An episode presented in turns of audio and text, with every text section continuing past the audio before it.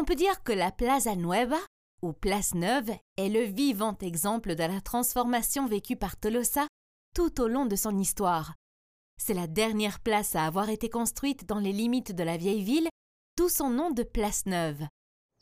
Elle vint à occuper la place dénommée Iriparazeta, une zone de potager à l'intérieur des murailles au Moyen Âge. Nous parlons de la fin du XVIIe au début du XVIIIe siècle. Une fois transformée en place, elle devint un espace commercial et accueillit même diverses festivités, comme des matchs de pelote, des danses ou même des corridas.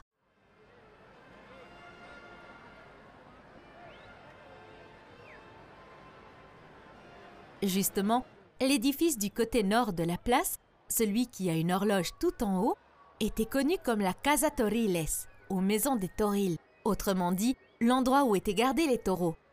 Ce n'est cependant pas l'édifice original des Torils, car lors des travaux d'agrandissement de la place au XIXe siècle, il a été reconstruit quelques mètres en arrière.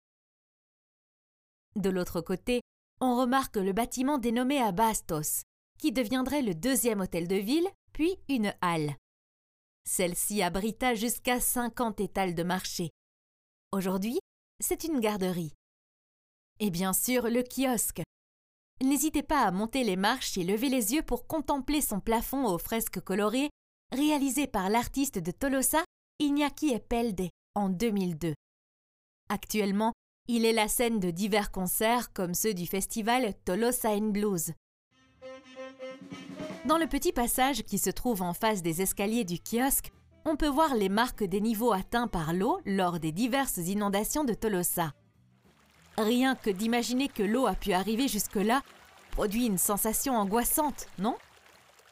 L'édifice qui forme le tunnel est connu sous le nom de la Maison des Dames, et c'était l'emplacement d'une autre des portes d'accès à la Tolosa fortifiée, celle qui donnait sur le canal Eretengibel.